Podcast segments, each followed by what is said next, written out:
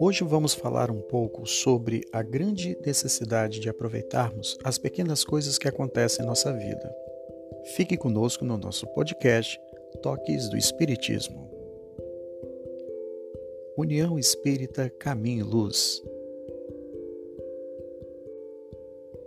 A leitura que vou apresentar hoje foi retirada do livro Caminho, Verdade e Vida, ditado pelo Espírito Emmanuel e psicografado por Chico Xavier. O título dessa leitura é Aproveitemos. E dessas coisas sois vós testemunhas. Isso está em Lucas, capítulo 24, versículo 48. Jesus sempre aproveitou o mínimo para produzir o máximo.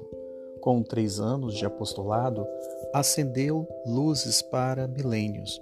Congregando pequena assembleia de doze companheiros, renovou o mundo, com uma pregação na montanha, inspirou milhões de almas para a vida eterna.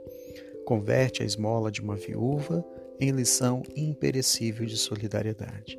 São palavras que foram ditas por Emmanuel que vão mostrar justamente a grande necessidade de aproveitarmos as coisas simples para fazermos coisas grandes, que é a grande reforma íntima. É isso aí. Isso foi o toque do Espiritismo. Um abraço.